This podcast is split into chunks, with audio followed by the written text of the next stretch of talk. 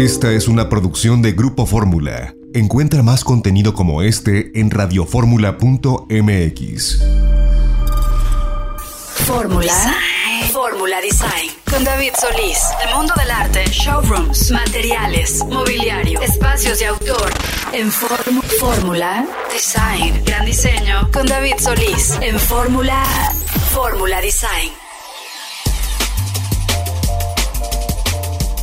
Queridos amigos de Fórmula Design, estamos iniciando transmisión en este sábado 17 de junio. Y bueno, pues espero que estén pasando un fin de semana delicioso, muy caluroso, han sido días con muy altas temperaturas en prácticamente todo el país, pero bueno, hay que disfrutar también estas temperaturas muy cálidas. Y el día de hoy tenemos un programa, gracias por su preferencia desde luego, tenemos un programa con buena información, vamos a tener entrevistas. Y antes de empezar ya con la información propiamente, recordarles que tenemos redes sociales, arroba designhunter-mx, así estamos en Instagram y pueden encontrar ahí mucha de la información que estamos platicando en este programa de radio. Desde luego que tenemos nuestro sitio web que es www.designhunter.mx. También les recomendamos que vayan a nuestro canal de YouTube porque se están estrenando semana con semana los capítulos donde mostramos en 30 minutos casas extraordinarias, emocionantes. Este domingo, o sea, mañana se va a estrenar el capítulo del arquitecto Daniel Álvarez, uno de los arquitectos más importantes en México, y nos muestra su casa. Nos está mostrando la casa donde vive en la Ciudad de México. Es una casa maravillosa, con muy buen arte y vale la pena echarle un ojo. Lo van a disfrutar, se los aseguro muchísimo. Tenemos entrevistas más adelante, siempre bien interesantes con arquitectos. Vamos a platicar, por supuesto, con mi querida Norma Rodríguez, que ya saben que habla de tendencias de estilo de vida. Y por supuesto que les tengo una reseña, porque estuve viajando, tuve la oportunidad de ir a una de las ferias más eh, destacadas en el mundo del diseño de mobiliario y de oficinas, que se lleva a cabo en Chicago y son tres emocionantes días, se llama Neocon y bueno, nos ha presentado las últimas tendencias e innovaciones en todo lo que tiene que ver con el mundo de las oficinas. Y bueno, durante el evento se presentaron muchos productos muy vanguardistas, desde luego, soluciones prácticas, visiones futuristas para los espacios de trabajo y una de las principales tendencias que pudimos observar en este Neocon 2023 es el enfoque en la salud y el bienestar de los trabajadores, así como lo están escuchando. La ergonomía se ha convertido en una prioridad con sillas y escritorios diseñados para promover una postura saludable y prevenir problemas musculares. Es bien interesante este tema. Además se han presentado espacios eh, que fomentan el movimiento y la actividad física en el entorno laboral, como escritorios ajustables en alturas y salas de reuniones incluso equipadas con sesiones y con aparatos para hacer ejercicio. Y los escritorios ajustables son bien interesantes porque a veces podemos estar, o sea, ocho horas sentados en una silla de oficina, en una misma posición. Entonces, cuando tienes estos escritorios ajustables, pues puedes estar sentado, pero también puedes estar de repente parado, ¿no? Trabajando cómodamente, ¿no? Eh, la verdad es que ha sido una feria con muy buenas propuestas de diseño y otra de las áreas destacadas en Neocon fue sin lugar a dudas la integración de la tecnología en los espacios de trabajo. Pudimos ver muebles inteligentes con capacidades de carga inalámbrica, donde llegas, pones tu teléfono celular y estas superficies están transmitiendo la energía, que obviamente no es que te va a dar toques cuando estás tú tocándola, pero tu teléfono celular, tu smartphone, lo va, va a recibir esta carga inalámbrica. Y bueno, también vimos sistemas de iluminación controlados por voz, soluciones de gestión de espacios basadas en sensores. Y bueno, estas innovaciones desde luego que buscan mejorar la eficiencia y la conectividad en el entorno laboral y van haciendo evidentemente que las oficinas y los espacios de trabajo sean 100% sustentables y más, más inteligentes, ¿no? Por ejemplo, tuvimos oportunidad de visitar una, uno de los stands que más nos gusta, ¿no? Que es el stand de Formaica que está cumpliendo 110 años, que es una, bueno, son superficies eh, de decorativas, no son superficies para hacer eh, muebles, también tienen superficies sólidas y presentan una gran, hacen un esfuerzo muy importante de investigación y presentan los nuevos productos. Podemos ver, por ejemplo, metalizados,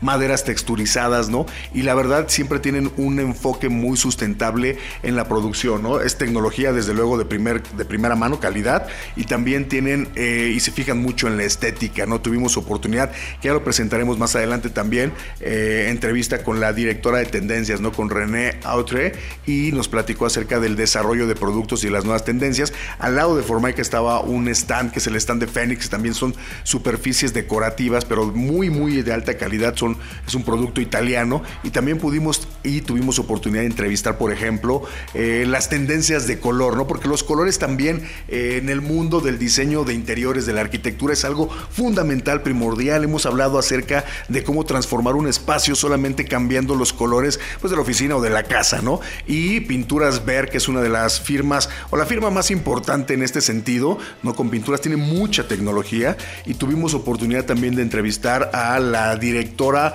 eh, de tendencias, ¿no? Que es Erika Woffel y nos habló sobre la nueva paleta de color, sobre cómo los blancos en diferentes tonalidades y con diferentes, vamos, el blanco tiene también sus tonos, ¿no? Y nos habla de cómo es una tendencia y cómo es algo que vamos a estar viendo muchísimo. Desde luego que el blanco puede ser utilizado en espacios residenciales, el blanco se utiliza mucho también en oficinas y en espacios, por ejemplo, de hospitales, ¿no? Es clásico tener el blanco en... Eh, ¿Por qué? Porque transmite muchísimo la iluminación, la rebota, ¿no? Y nos da una apertura también muy, o nos hace que los espacios se vean más amplios. Nosotros platicamos acerca de las tecnologías que tienen estas firmas y bueno, nos platicaron acerca de la estética que vamos a estar encontrando, sobre todo en este año con las tendencias, ¿no? Y también es importante que mencionar, ¿no? Neocon nos recordó la importancia de los espacios de trabajo flexibles y adaptables, ¿no? Eh, ¿Por qué? Porque venimos del tema de pandemia, ¿no? estamos saliendo del tema de pandemia y se transformaron los, los eh, vamos, los lugares de trabajo, ¿no? Las grandes oficinas que tenían rentados pisos completos, bueno, pues dejaron de prácticamente de existir y se convirtió este trabajo o los trabajos empezaron a ser más híbridos y muchas de las personas siguen haciendo incluso home office parte de los días de trabajo, no parte de la semana. Y bueno, pues Neoco nos recordó esta importancia de los espacios de trabajo que son flexibles, que son adaptables, ¿no? El concepto de oficina tradicional, desde luego que ya está evolucionando hacia entornos multifuncionales, versátiles, que permiten a los empleados adaptarse rápidamente a diferentes tareas y necesidades. Y desde luego que vimos sistemas de mobiliario modular que se ajustan fácilmente a distintos usos y configuraciones, así como espacios colaborativos diseñados para fomentar la creatividad y la interacción. Y bueno, pues asistir a este tipo de eventos eh, nos funcionan también como una fuente evidentemente de inspiración y de visión a futuro para entender cómo viene el mundo laboral, ¿no? Las tendencias que se presentan nos van invitando a tener una nueva forma de pensar, de repensar eh, cómo es que trabajamos, cómo es que nos eh, movemos y nos interactuamos y nos comunicamos con nuestros compañeros de trabajo y desde luego que lo más importante y lo que las firmas de diseño están apuntando y están tratando de hacer es promover el bienestar de los usuarios ¿no? Evidentemente la productividad es algo que siempre está presente cuando se diseñan espacios de trabajo, cuando se diseñan sillas, escritorios, es evidente que se está pensando en la productividad, en el bienestar y sobre todo también en la sustentabilidad. Entonces más adelante evidentemente les vamos a estar posteando información en nuestras redes sociales, ya saben, arroba designhunter-mx, en cuáles son las tendencias, qué es lo que viene para el mundo de las oficinas, para el mundo del diseño de interiores y la arquitectura en los espacios de trabajo. Pero vamos a retomar también algo muy importante, ¿no? El tema del home office. Y aquí les quiero contar acerca de algunas de las, eh, digamos, de las características más importantes para poder fomentar la productividad dentro del home office, porque a veces decimos, si estás trabajando en tu casa, hijo, es complicado, no hay demasiadas distracciones que pueden hacer que afecte la productividad y que te va a afectar en el trabajo, ¿no? Entonces hay que entender también el home office como una situación que ha llegado para quedarse por el resto de nuestros días, así parece, ¿no? Entonces es bien importante entender el tema de la flexibilidad, porque el home office te brinda eh, a los empleados la posibilidad de adaptar el horario de trabajo a las necesidades personales lo que bueno permite equilibrar también la vida laboral y familiar y eso no tiene que repercutir en la productividad, ¿no? El ahorro de tiempo y de dinero, bueno, pues cuando trabajas en, eh, la casa, desde luego que se evita el tiempo de traslado y los costos asociados tanto al transporte la gasolina o lo que tenga uno que gastar para llegar a tu centro de trabajo, ¿no? Entonces son beneficios que tiene el home office, pero hay que tener siempre considerado el tema de la productividad que se va a estar siempre cuestionando, ¿no? El home office tendría como objetivo también el tener una mayor productividad, ¿no? Muchos estudios han demostrado que los empleados que trabajan desde la casa tienden a ser más productivos, ¿no? Al estar en un entorno familiar y sin distracciones en la oficina pueden concentrarse mejor en sus tareas, pero esto es cuestionable también, ¿no? Eh, también tener menos estrés, ¿no? Al evitar el tráfico y las prisas matutinas, pues los trabajadores pueden lograr eh, experimentar un menor estrés y una mejor calidad de vida, ¿no? La contaminación ambiental también es algo importante que se logra reducir, ¿no? Al no tener esta necesidad de desplazamientos diarios de trabajo y el home office, desde luego que contribuye a disminuir la emisión de gases de efecto invernadero y otros eh, impactos ambientales que pueden ser, desde luego que negativos, ¿no? Una mayor autonomía también se ha eh, tomado en cuenta a la hora de trabajar eh, desde casa, ¿no? Y eso es algo también muy, muy interesante, pero que conlleva también bastante responsabilidad, ¿no? El uso de la tecnología ha sido súper importante, ¿no?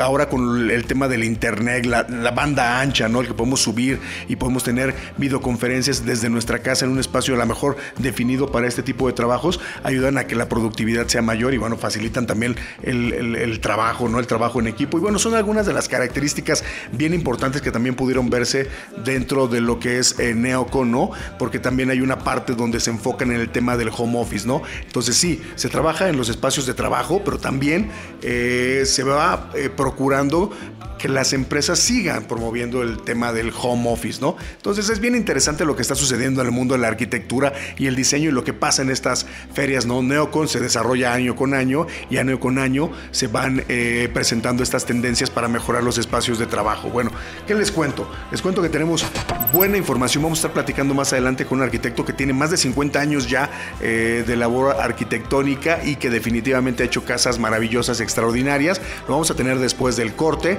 y bueno, pues recordarles, tenemos redes sociales, arroba designhunter-mx. Y por supuesto, vayan y compren nuestra revista si nos hacen favor. Design Hunter, ya está la edición ahorita en prácticamente todos los puntos de venta. Vamos a ir un corte y vamos a regresar para más de Fórmula Design.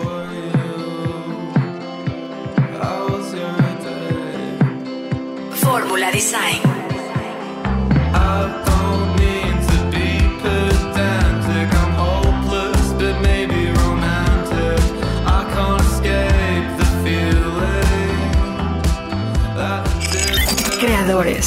Fórmula Design con David Solís. Y bueno, pues ya estamos de regreso en Fórmula Design, queridos radioescuchas, y el día de hoy tengo el placer de platicar con Alberto Crespo Huerta, que es arquitecto y nos estaba contando fuera del aire que ya tiene más de 50 años trabajando en el mundo de la arquitectura y bueno, pues ya tiene eh, también a sus hijos trabajando en el despacho. Alberto, primero, bienvenido. Gracias, muy amable. Quiero que nos cuentes acerca un poquito de tu pasión por la arquitectura. ¿En dónde nace esa pasión? Fíjate que mi pasión por la arquitectura desde, desde muy niño. En mi familia no, no había arquitectos. Sin embargo, yo recuerdo de chico cuando había alguna obra cerca de mi casa, siempre me metía yo en la obra, me encantaba jugar con la arena, con los tabiques. Tomaba yo las tablas de la cimbra y sobre las tablas de la cimbra hacía yo dibujos de casas y de muy pequeño, o sea, nunca tuve una duda de cuál era mi, mi, vocación y por dónde quería yo ser, ser grande. Cuando eres, cuando eres niño quieres ser bombero, quieres ser pirata, quieres ser... No, yo siempre quise ser arquitecto. Oye, y ya después estudiaste en la Universidad Nacional. Sí, soy egresado de la, de la Facultad de Arquitectura de la UNAM. También di clases ahí durante más de 15 años. Entonces, eh, gran enseñanza también, gran aprendizaje. Tuviste buenos maestros y la oportunidad de trabajar con, en grandes despachos, ¿no? Con maestros de la arquitectura. Tuve la fortuna de trabajar con Juan Sordo Madaleno, trabajé con Pedro Ramírez Vázquez, con el arquitecto Jorge Campuzano, Rafa Mijares, que eran sus socios, eh, con Pedro Moctezuma, en fin, sí tuve, tuve grandes maestros en ese sentido. Oye, tu trabajo eh, mayormente ha sido con casas eh, residenciales, ¿no? Mayormente he hecho residencial, hemos hecho también desarrollos conjuntos en condominio, de vivienda media, media alta, casi siempre, y desde luego tenemos algunos otros proyectos eh, que giran un poco alrededor de la residencial, terminamos hace poco un proyecto de un hípico, en fin. Oye, y la arquitectura que hacías hace 20 o 30 años, por ejemplo, es muy diferente a lo que estás haciendo ahora. Ha cambiado La arquitectura era, siento que en hace dos o tres décadas la arquitectura como más pesada, eran esos muros grandes, losas grandes, era una Es correcto. arquitectura muy, yo le digo una arquitectura muy potente y ahora hay una arquitectura más, eh, con mayor ligereza, ¿no? Sí, actualmente en nuestros proyectos utilizamos mucho el, acero aparente, concreto aparente, el, el hecho de que mis dos hijos mayores se hayan incorporado conmigo ha provocado que estemos más actualizados todavía. A mí siempre es un tema que me ha encantado todo lo referente a la arquitectura. Nunca dejas de aprender y ahora se ha convertido en una arquitectura mucho más abierta, mucho más transparente, mucho más ligera. He visto, por ejemplo, en las imágenes que he tenido oportunidad y que me has mostrado y que vamos a estar compartiendo nosotros con tu permiso en nuestro Instagram para que lo vayan viendo también los radioescuchas, eh, algo que es como un denominador de tu arquitectura, de la arquitectura de tu despacho, que tiene que ver con mucha luz natural, entrada de luz natural y remates verdes siempre, ¿no? Es correcto. sí. El reto, por ejemplo, es cómo encuentras esos remates verdes, cómo encuentras esa luz natural de repente en terrenos que son complicados o no son tan grandes. Sí, hay veces que nos encontramos con ese tipo de cuestiones, entonces procuramos, si externamente no se los podemos dar, tratamos de meter esa, digamos, esos remates verdes, esa convivencia con la naturaleza, la metemos dentro del proyecto. Por ejemplo, hace rato te comentaba yo que los baños, ¿no? Intentamos que el estar en un baño no signifique estar encerrado entre cuatro paredes con una ventanita mínima de ventilación. Entonces procuramos darles un espacio jardinado en el interior cuando nos lo permite el programa y la, y la dimensión. ¿sí? Para tratar de meter un poco eso de la idea de la naturaleza, la convivencia con el espacio exterior. Oye, arquitecto, están haciendo muchas casas o están haciendo casas en Valle de Bravo, ¿no? Y en Valle de Bravo de repente, pues a lo mejor el terreno te permite hacer una casa de 2.000 metros cuadrados, ¿no? ¿Cómo no perder la escala de 2.000 metros cuadrados de construcción si es una familia a lo mejor de cuatro personas? Ese es un tema que es eh, complicado. A veces tenemos que convencer a los clientes de que, por ejemplo, el concepto que nosotros pensamos para una casa de fin de semana, pues desde luego no es una casa de 2.000 metros, que sí las hemos hecho. ¿Y cómo intentamos no perder la escala? Los les explico o les explicamos de conjunto ahí en el despacho que las casas de fin de semana tienen que tener varios espacios de convivencia. ¿Por qué? Porque normalmente son familias que tienen hijos pequeños pero que van a crecer. Cuando los hijos son pequeños ocupan un espacio de la casa. Conforme van creciendo te van tomando más espacios. Entonces, en una casa de esas proporciones, normalmente les damos dos o tres zonas de convivencia para que pueda haber reuniones tanto de los papás, los adultos, los adolescentes y los niños. Y además son familias que normalmente conservan las casas durante muchos años, entonces hay que pensar en que no es una casa para que les dure dos años y que se van a ir, sino que es una casa que van a tener probablemente por toda la vida. Es importante para el arquitecto hacer casas que puedan ser atemporales y que duren toda la vida entonces. Es importante.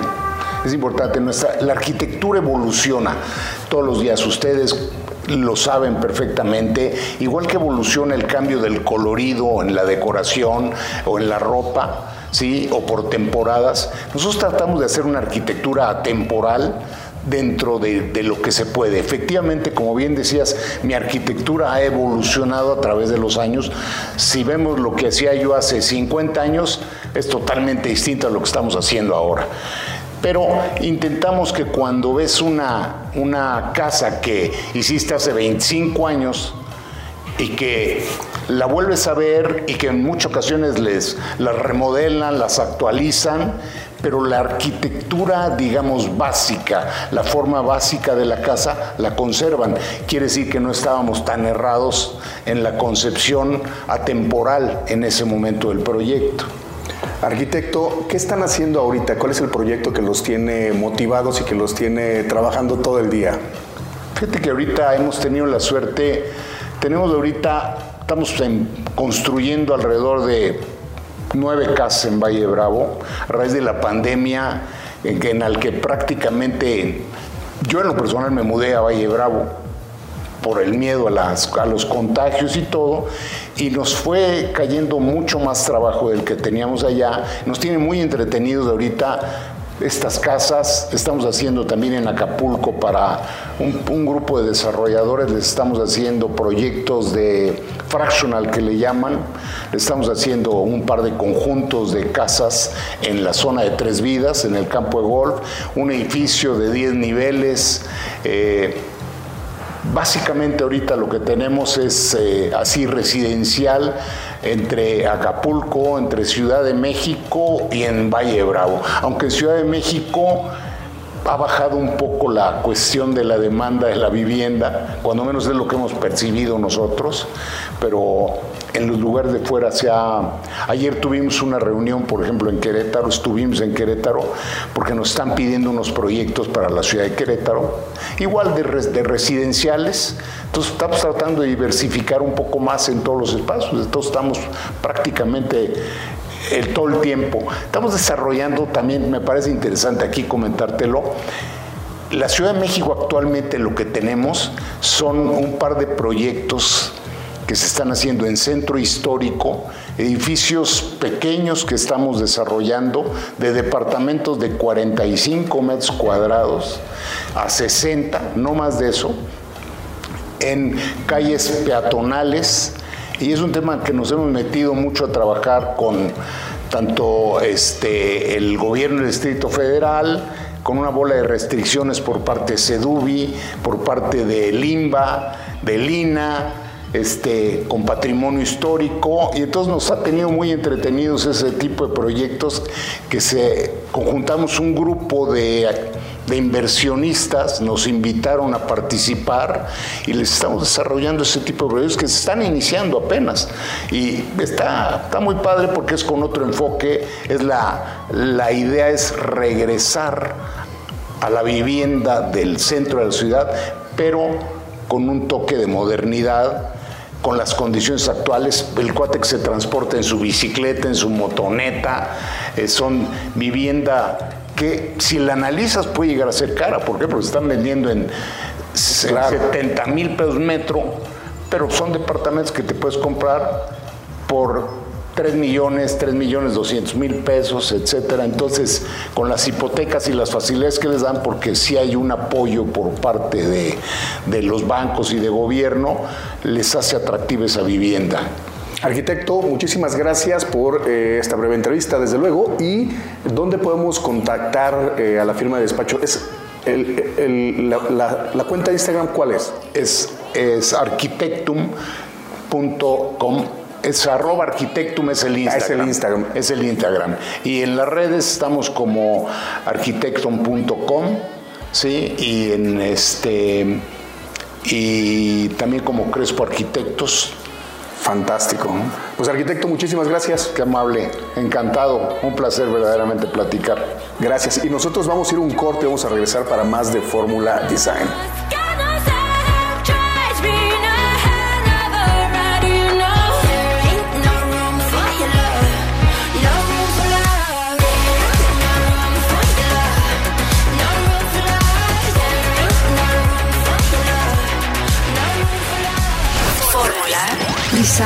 Con David Solís.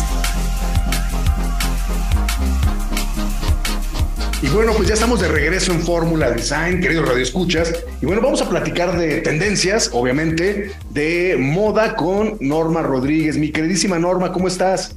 Hola David, muy bien, muchas gracias. ¿Y tú cómo estás? Viajero pues por todos lados. Feliz y contento. Bueno, ya contaba al inicio del programa acerca de de mi viaje a Chicago, ¿no? Y de esta feria que se llama Neocon.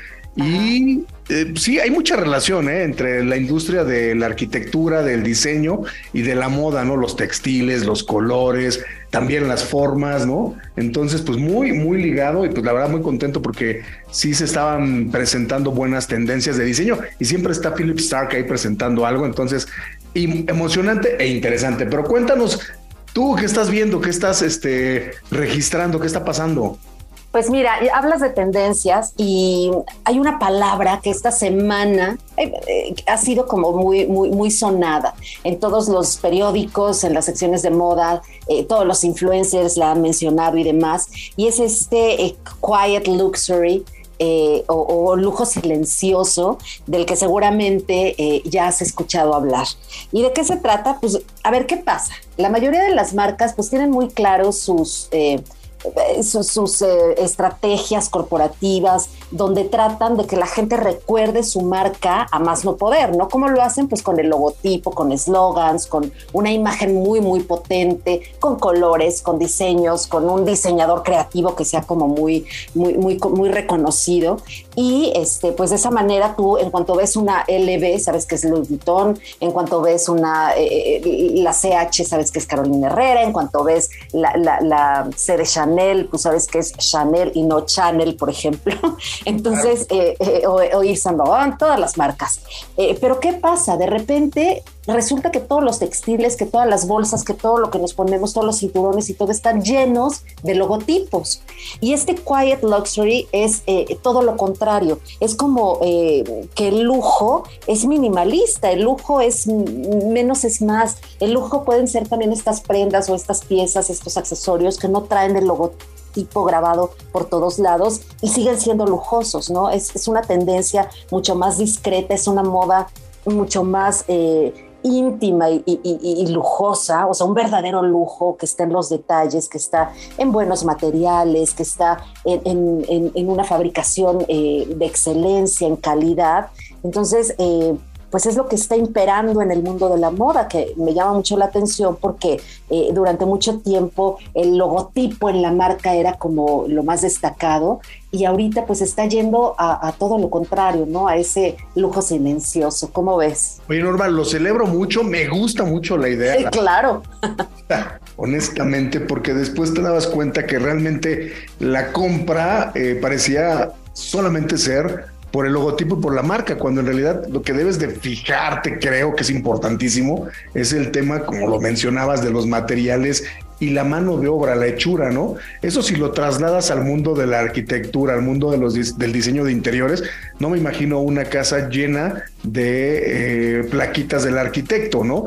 En realidad reconoces la casa del arquitecto por la manufactura, por el estilo, ¿no? Y eso es lo que debería suceder también con, la, con, el, con el mundo de la moda, ¿no? En el mundo de los muebles, por ejemplo, una marca como Versace empezó a hacer muebles y se dieron cuenta que tenían que empezar a quitarle los logotipos por todos lados, ¿no? O Fendi, por ejemplo, que también está muy fuerte en el mundo del, del mobiliario a nivel mundial, todos los años las colecciones nuevas empiezan a quitarle los logotipos, ¿no? Van eh, disminuyendo esa tendencia de ponerle a una alfombra la F por todos lados, ¿no?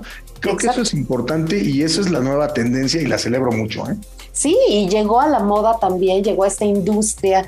Eh, y, yo también lo celebro muchísimo, porque si hay algo que es elegante, es que te veas bien con una prenda, pero que no, no, tengas que estar con el bling bling o con el, eh, eh, el anuncio, ¿no? Eh, sé que hay gente a la que le gusta, que lo disfruta, pues qué padre, pero creo que el verdadero lujo es este, ¿no? Es el lujo que no se nota, que no se, que no grita. Que no Oye, Norma, y, vale, y se vale la pena decir que de repente, bueno, se usó, que fue la tendencia a la moda, pero que también se choteó.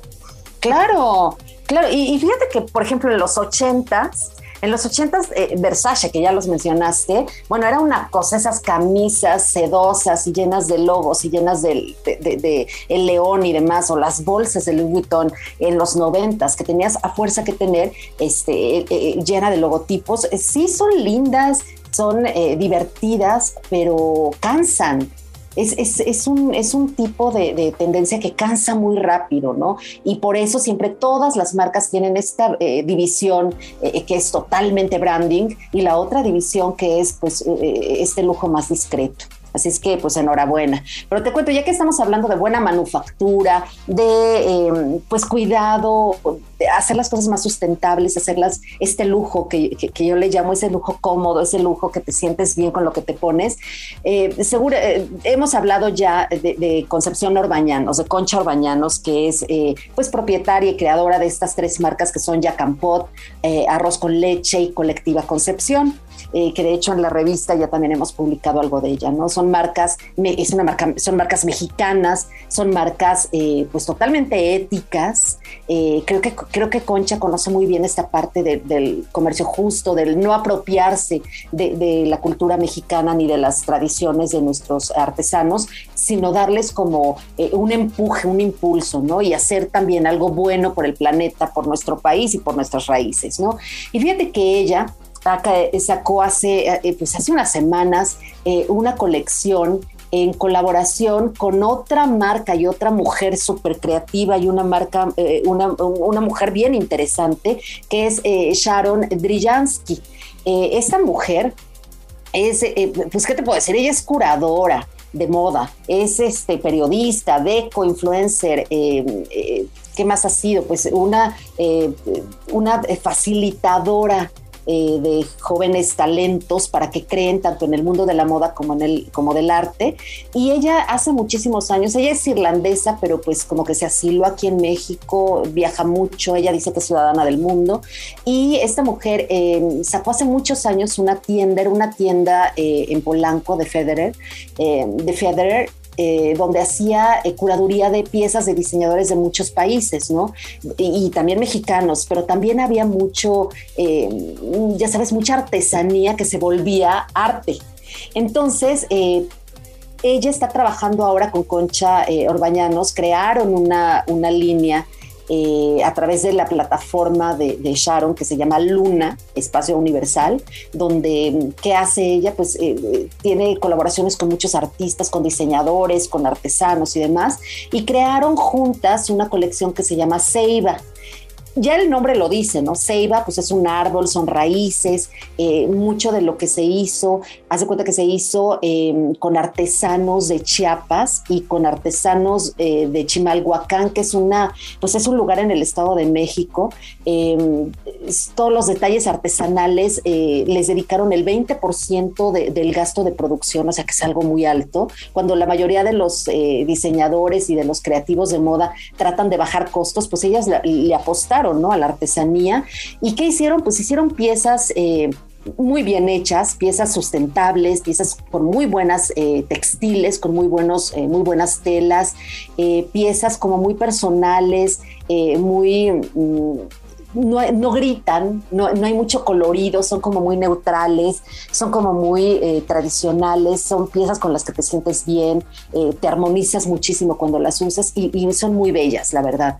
Em, como te digo, se están vendiendo tanto en la plataforma de, Sharon que se llama Luna Espacio Universal, como en Yacampot, que es esta marca de, de Concha Orbañanos. Entonces me pareció bien interesante esta unión y me parece también bien interesante que todavía haya diseñadores que quieren hacer cosas buenas, bien hechas, pero que aparte sean sustentables, ¿no? Siempre en todos los programas siempre recaigo en eso, pero es que también es una tendencia.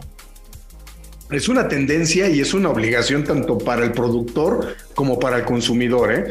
O sea, el consumidor no está obligado a nada, definitivamente, pero sí tienes una obligación moral.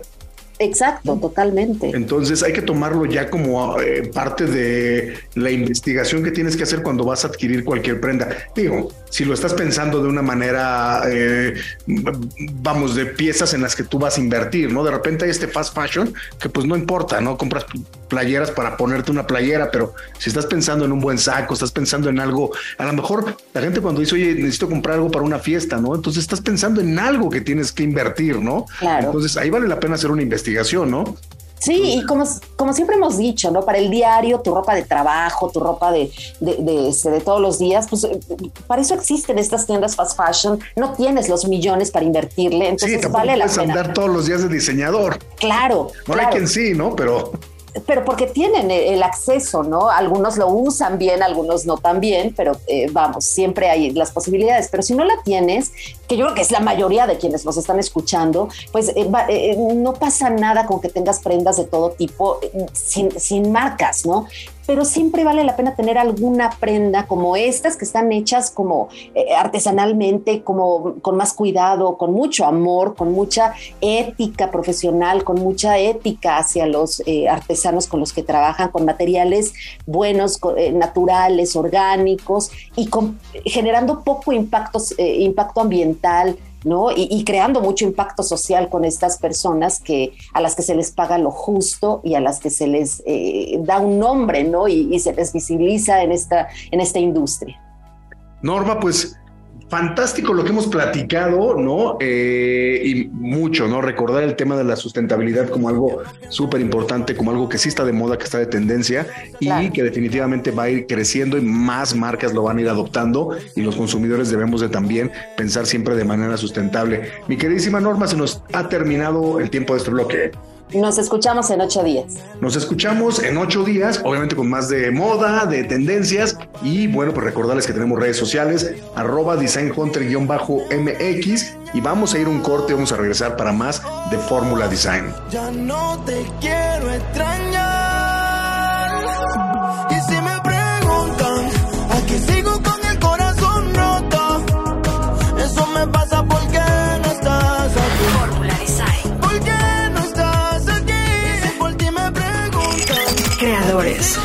Fórmula Design con David Solís.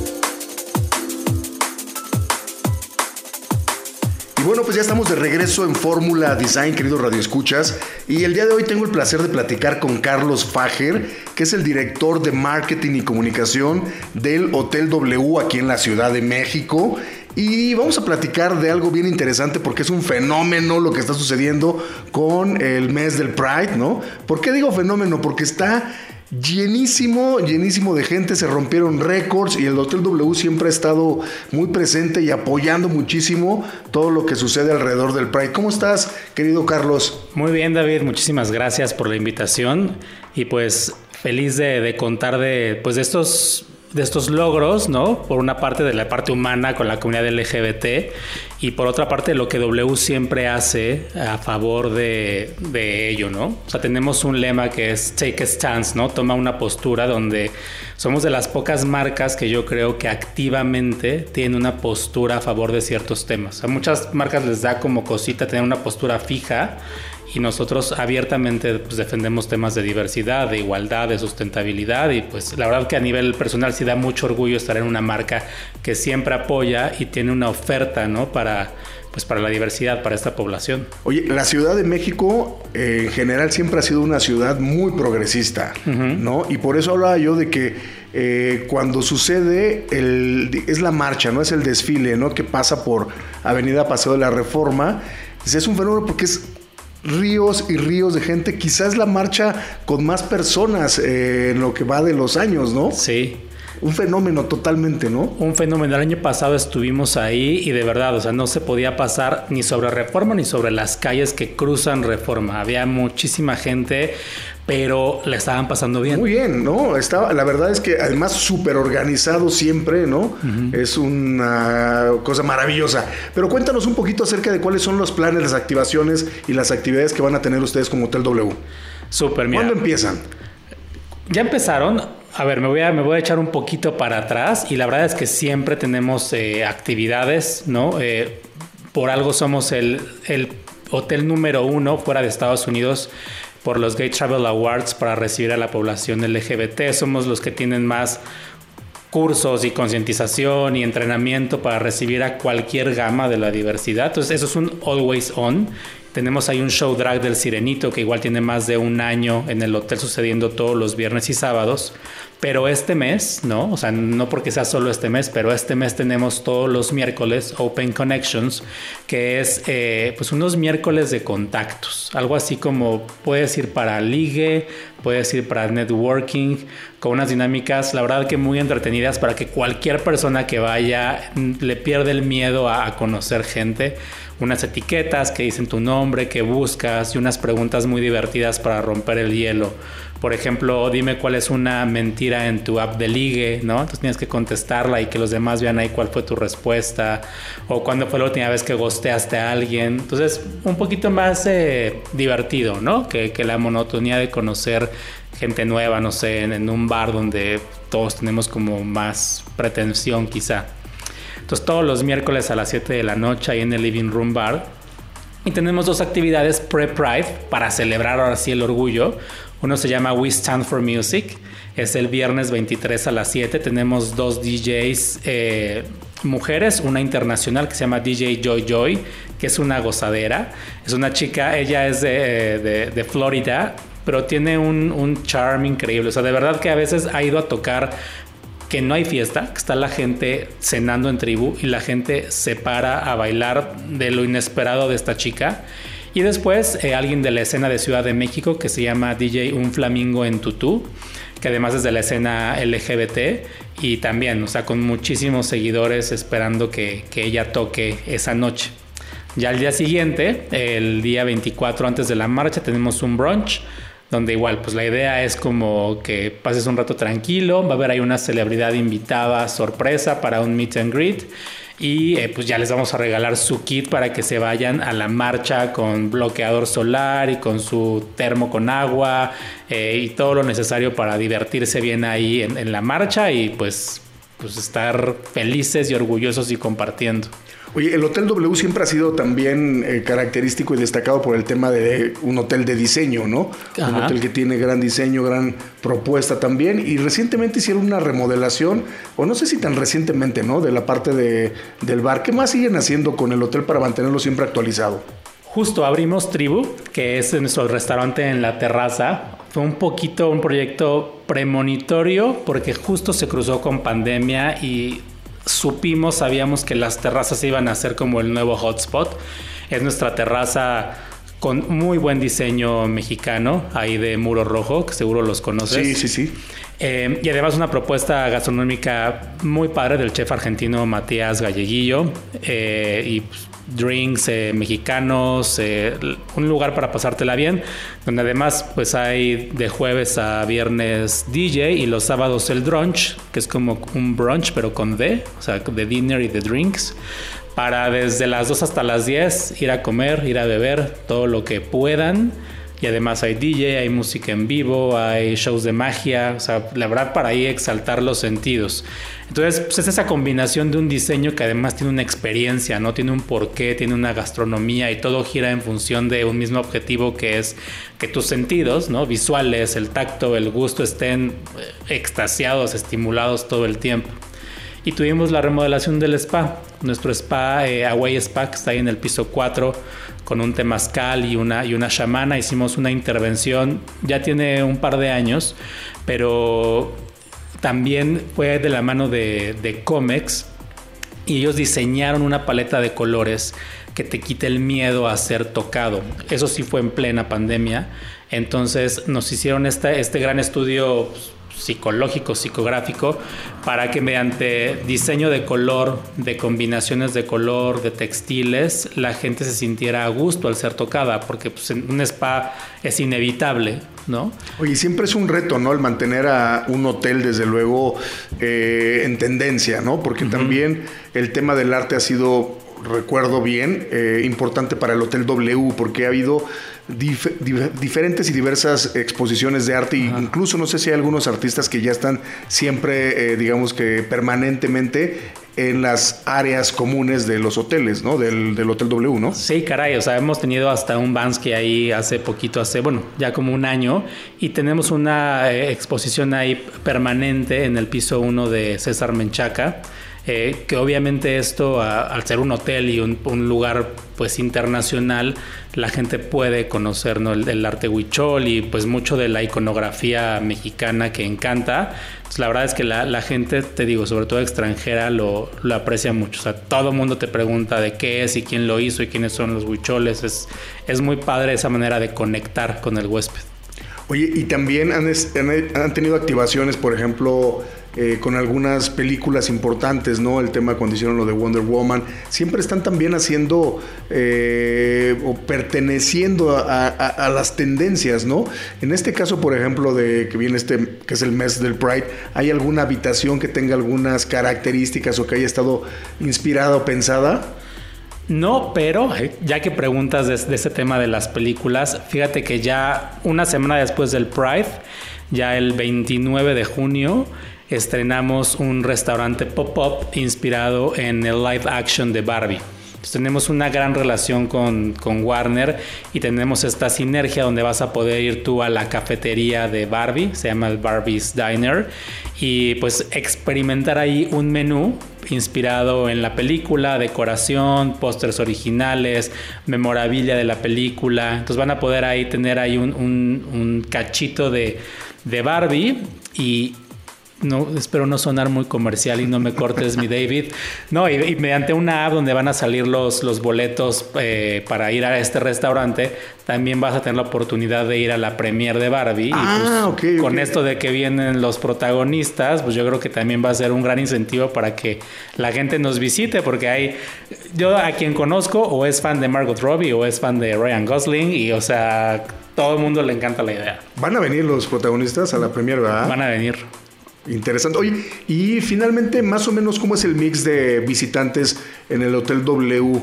¿Mucho mexicano, mucho extranjero? ¿Cómo, cómo va? Porque también la verdad es que la Ciudad de México recibe turistas, pero turistas de, de todas partes de México, no solamente del extranjero, ¿no? ¿Cómo les va en ese mix? Yo creo que sí es un 80-20, o sea, 80 el porcentaje internacional y un 20% local. Los fines de semana sí sube el porcentaje de, locales, hablando de huéspedes, ¿no? O sea, de la gente que, viene a quedarse para conocer Ciudad de México. En estos lugares, en el, en el Away Spa y en Tribu, pues sí, sí tenemos como una gran asistencia de, de mercado local y creo que estamos haciendo hoy un trabajo interesante en general porque el, público, el, mexicano a veces le tiene miedo a entrar al hotel. O sea, nos perciben como caros o como que te van a cobrar en dólares. Hay una resistencia, ¿no? Y lo que diría es como de, hay una oferta increíble de experiencias en, en los hoteles de México y gastronómica y de actividades y de lugares para relajarte. Oye, Carlos, pues muchísimas gracias por contarnos un poquito de las muchas actividades que van a estar teniendo, obviamente durante este mes, que es el mes del Pride, del orgullo, pero después lo que viene también, ¿no? Y lo que han estado haciendo, ¿no? Sí, pues muchas gracias a ti. La verdad es que es un, es un, es un honor. Digo, estar aquí es una riqueza visual increíble, es un, es un dulce estar aquí contigo, así que mil gracias por la invitación. No, al contrario, Carlos Fager, que es director de marketing y comunicación del Hotel W aquí en Ciudad de México, estuvo con nosotros y bueno, ya nos dio algunos adelantos de lo que podemos encontrar en el Hotel W. Y bueno, pues se nos terminó el programa de Fórmula Design de esta semana. Y bueno, agradecerles como siempre su sintonía y por supuesto agradecer en la producción a Alan Ferreiro. Yo soy David Solís y nos escuchamos la próxima semana con más de Fórmula Design.